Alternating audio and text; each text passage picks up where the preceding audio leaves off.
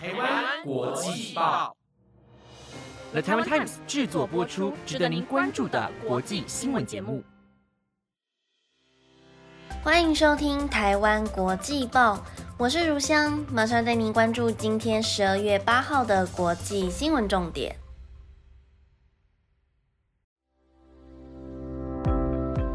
各位听众朋友们，晚安。上礼拜日才听到我的声音，今天又是我啦。因为佳琪今天有事情，所以就由我来陪大家。那我已经看过大家在国际报 Instagram 的互动了，谢谢大家认真的猜选哪一个是我。而且我看完有玩猜猜我是谁的听众朋友们，几乎一半以上的人都答对，我真的非常的开心。也希望大家会喜欢猜猜我是谁这个活动环节哦。如果还有什么想要有的小互动活动，都可以赶快去留言让我们知道。那赶快进入今天的国际新闻。今天会有澳洲宣布与美国共同抵制北京冬奥，以及美国积极对俄国还有中国提出警告。如果您对以上的新闻内容有兴趣，就跟着我继续听到最后吧。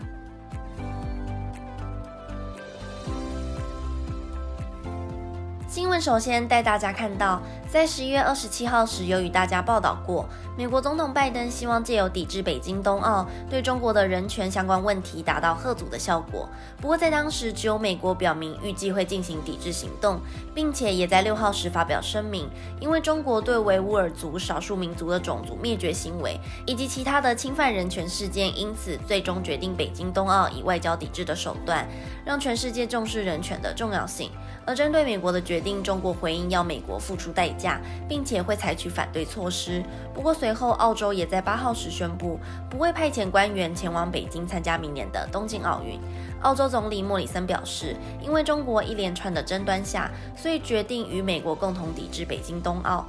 而除了中国人权问题外，这些纠纷还包括澳洲禁止华为技术参与 5G 网络建设，呼吁国际对 COVID-19 的起源进行独立调查，以及推出禁止外国干预的法律等因素。其中还有最大的原因是中国拒绝与澳洲进行关键谈判。莫里森表示：“我们这边没有发生任何的阻碍，但中国政府却迟迟不接受我们就这些问题所进行的会面机会。”而从过去两年来看，中国与澳洲发生激烈的政治争斗，中国还因此对澳洲产品进行一系列的制裁，像是大麦、煤炭、铜矿、棉花、甘草、原木等，都成为中国的制裁目标。也因为如此，导致两国部长级的官员皆停止接触，双方关系不断下滑。另外，莫里森也强调，澳洲不会在强势的地位中退缩，因此完全不需要意外。我们不派官员参加北京奥运会。不过，澳洲宣布这项决定时，并没有说明是否将阻止运动员参加北京冬奥。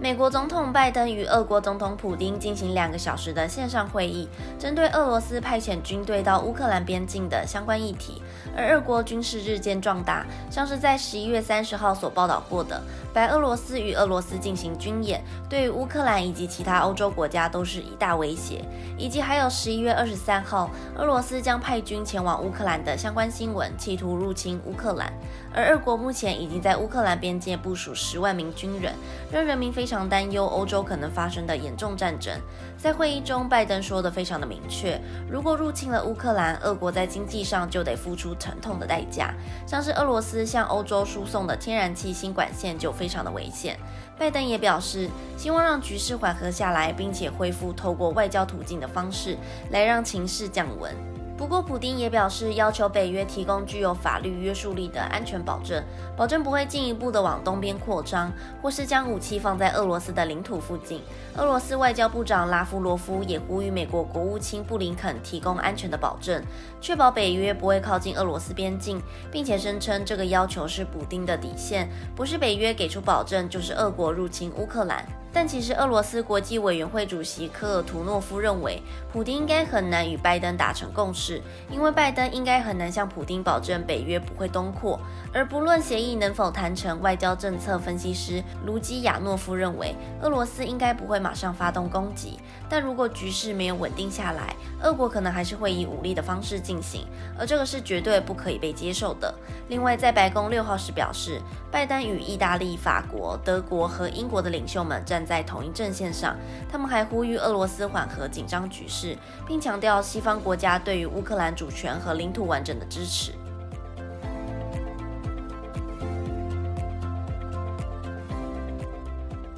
上一则新闻是美国警告俄国不可以侵犯乌克兰，而这则新闻是美国警告中国，如果以武力企图侵犯台湾，将会带来严重的后果。美国国务卿布林肯在三号时参加路透社举办的全球虚拟会议。谈论到台海情势时，表示美国将依循《台湾关系法》，确保台湾有能力自我防卫，抵挡外界的武力威胁。而其中，布林肯谈到，北京为了自身利益，企图将台湾纳入自己国家的版图里，因此布林肯对于台海目前的状况非常不满意。他表示，北京企图阻止台湾蓬勃发展。以台湾目前的状况来看，经济发展的相当顺利，也为国际社会贡献非常多。因此，美国坚决地守住一中政策，并且会照着台湾关系法来捍卫台湾的民族自由。不过，被问到台湾与美国是否会并肩作战时，布林肯只回应：“我们的承诺是确保台湾有能力自我防卫，我们将继续确保情况就是如此。”但也警告北京，如果北京持续要以武力的方式进行，那将会是一个错误的决定。其中也指出，北京进行军事挑衅，试图孤立台湾，不让台湾与国际上其他国家来往，那才会是最危险的地方。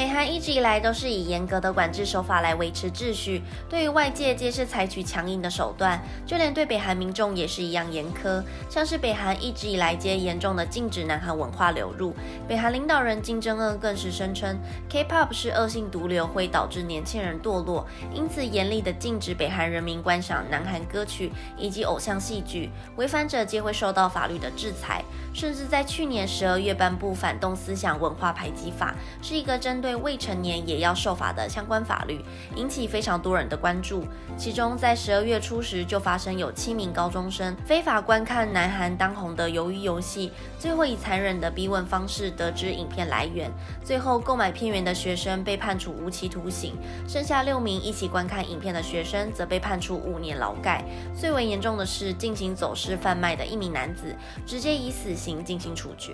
而除了这起事件外，在最近又有一名十四岁的北韩青少年，因为私下观看南韩电影《大叔》，因此遭到逮捕。就算那位少年宣称只看了五分钟，最后还是要面临十四年的劳动教化刑。虽然北韩在之前就有以反动思想文化排挤法来处罚未成年，但这次的判决与以往相比，可以说是判决的非常严重，也显现出北韩当局想要借此杀鸡儆猴，希望以严厉的判决告诉所有的民众，就算是。未成年也无法宽恕。另外，除了这名青少年被处分之外，连同他的父母也要因为对孩童无责任的教育以及教养，造成孩童产生反动思想与文化犯罪，因此需要罚款大约新台币三千八十一元到六千一百六十三元左右。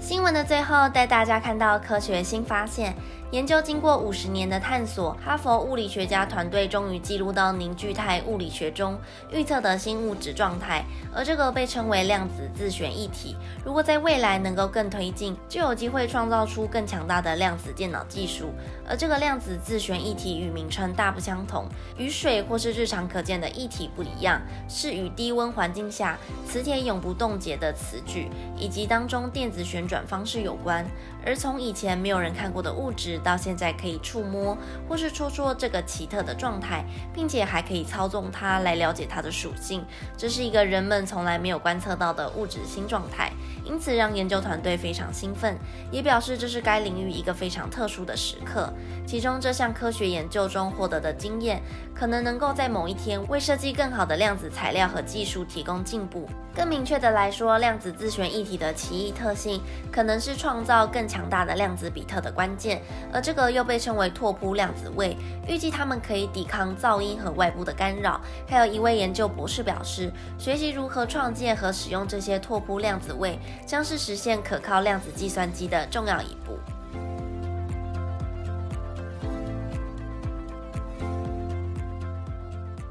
以上是今天的台湾国际报。本节目内容由台湾 Times 制作播出，感谢您今晚的收听。那今天要来告诉大家一个国际冷知识，因为今天新闻讲到澳洲决定不派遣官员到北京冬奥，所以就想要来介绍一下澳洲。而说到澳洲，大家第一秒会联想到什么呢？我自己是马上联想到袋鼠啦，所以就想要来告诉大家澳洲袋鼠 kangaroo 的英文名称由来。根据传说，是在好久以前，一名叫做科克的英国海上船长登陆到澳洲后，看到跳跃的袋鼠，十分惊讶，所以就指着袋鼠问当地的人这是什么。而当地的土著人就回答说坎古路。所以之后科克船长就记住了这个名字，带回了英国。于是袋鼠在英语中就叫做 kangaroo。可是到了后来呢，才发现 kangaroo 在澳洲当地土著的意思其实是不知道。听完是不是觉得其实有一点好笑呢？好啦，那今天的国际报就到这边喽。我是如香，我们下礼拜六再见喽，拜拜。